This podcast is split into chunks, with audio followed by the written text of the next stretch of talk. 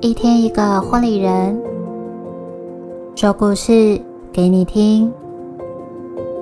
欢迎收听《一百种幸福》。Hello，我是你们的说书小天使艾许，在这里用温暖的故事持续陪伴你，一起好好生活。节目中，我将会用第一人称的角度与你们分享每个婚礼人独一无二的故事。今天的故事是关于蜜月旅行中最美丽的风景。第二十九集是由导游 Tina 所带来的故事：资深夫妻与年轻夫妻。首先邀请品君来为我们介绍导游 Tina。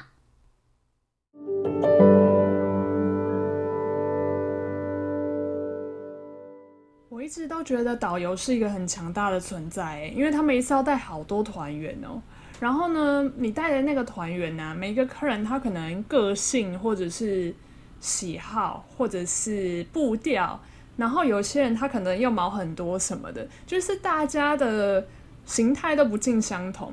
然后如果啊，导游他带的是国外的团的话，其实这个困难度好像又更提升了，因为不管是说在国外的语言呐，或者是文化，其实都多了一层隔阂。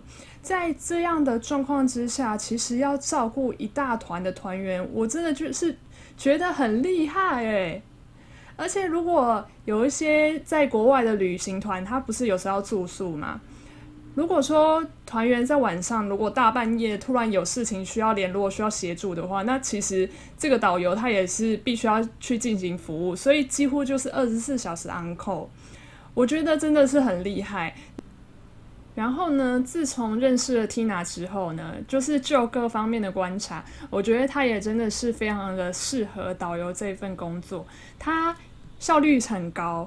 然后有很多很多的想法，重点是呢，这些想法都确实有办法可以执行，所以他的执行力也超高的，让我就可以想象他在工作当中的样子，很强大，很效率，同时又要掌握全局。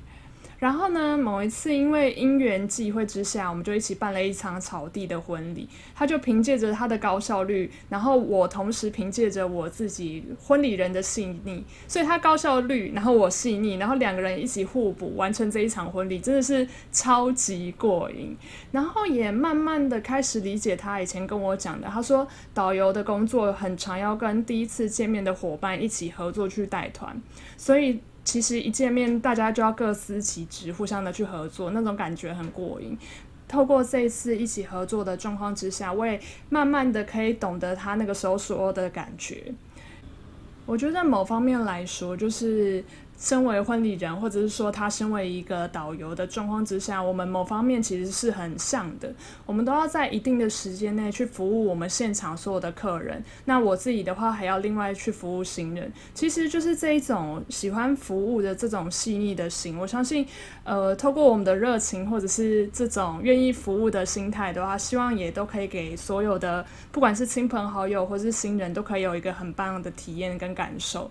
那这一次呢，能够一。一起合作去办这场婚礼，真的觉得很过瘾。接下来呢，Tina 她也带来一个故事，是她在带团经验当中累积观察到的一些小小的故事哦，在这边就跟大家一起来分享喽。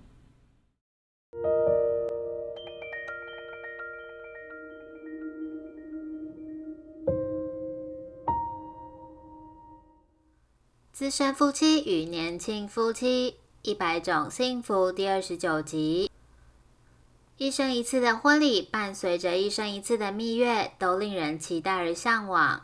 讲到度蜜月，有人选择自己规划行程，有人选择跟团。然而，度蜜月不只是有参加蜜月团的选择而已，也可以选择一般的旅游团。这边我们就来跟大家分享一般旅游团的蜜月旅游吧。因为自己本身是导游领队，三不五时在带团的时候会被客人小声又害羞的告知说：“其实我们是来度蜜月的啦。”身为专业的旅游达人，是不能去透露客人不想大声告诉大家的事情，于是我们也要装得很低调。然而，可爱的客人们总是自己忍不住雀跃，自己偷偷的告诉其他处的比较好的团员。有一次，有一个团全部都是一对一对的。只是有资深夫妻跟菜鸟夫妻或情侣的差别。活泼的团员们一天一天熟悉了彼此后，资深夫妻的姐姐们好奇问起年轻情侣的恋爱史，才发现来他们是来度蜜月的小夫妻。于是大家对他们特别感兴趣，问说是怎么恋爱的，婚宴怎么办的，打算什么时候生小孩等等的问题。于是小太太跟姐姐们一起开心的逛街，小先生跟哥哥们一起顾门口提包包。这个景象实在太令我难忘了。坐在化妆品店外等着自己心爱的太太的男人们，分享的不是要怎么抽烟，而是分享要怎么样耐心的在化妆品店门口等待，以及等另外一半出来之后要帮他们提包包跟付钱。我出于好奇心，一路跟着这些男人们守候在每一间化妆品店的门口，听着资深的先生们分享他们去过哪些国家游玩。他们都能好好的欣赏每个国家化妆品店门口美丽的风景。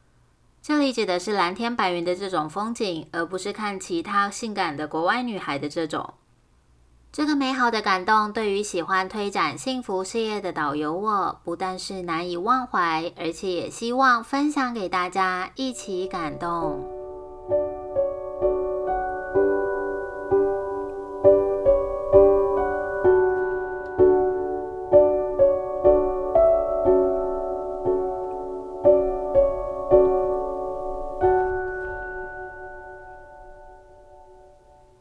感谢导游 Tina 与我们分享她的故事。喜欢我们的故事吗？在 Spotify 按下关注或订阅 Apple Podcast，别忘了给我们五颗星星或留言，告诉我们你的想法哦。一百种幸福持续征集更多婚礼人来分享故事，无论是温馨的、感人的、好笑或惊险的，或是在婚礼这条路上的创业与品牌故事。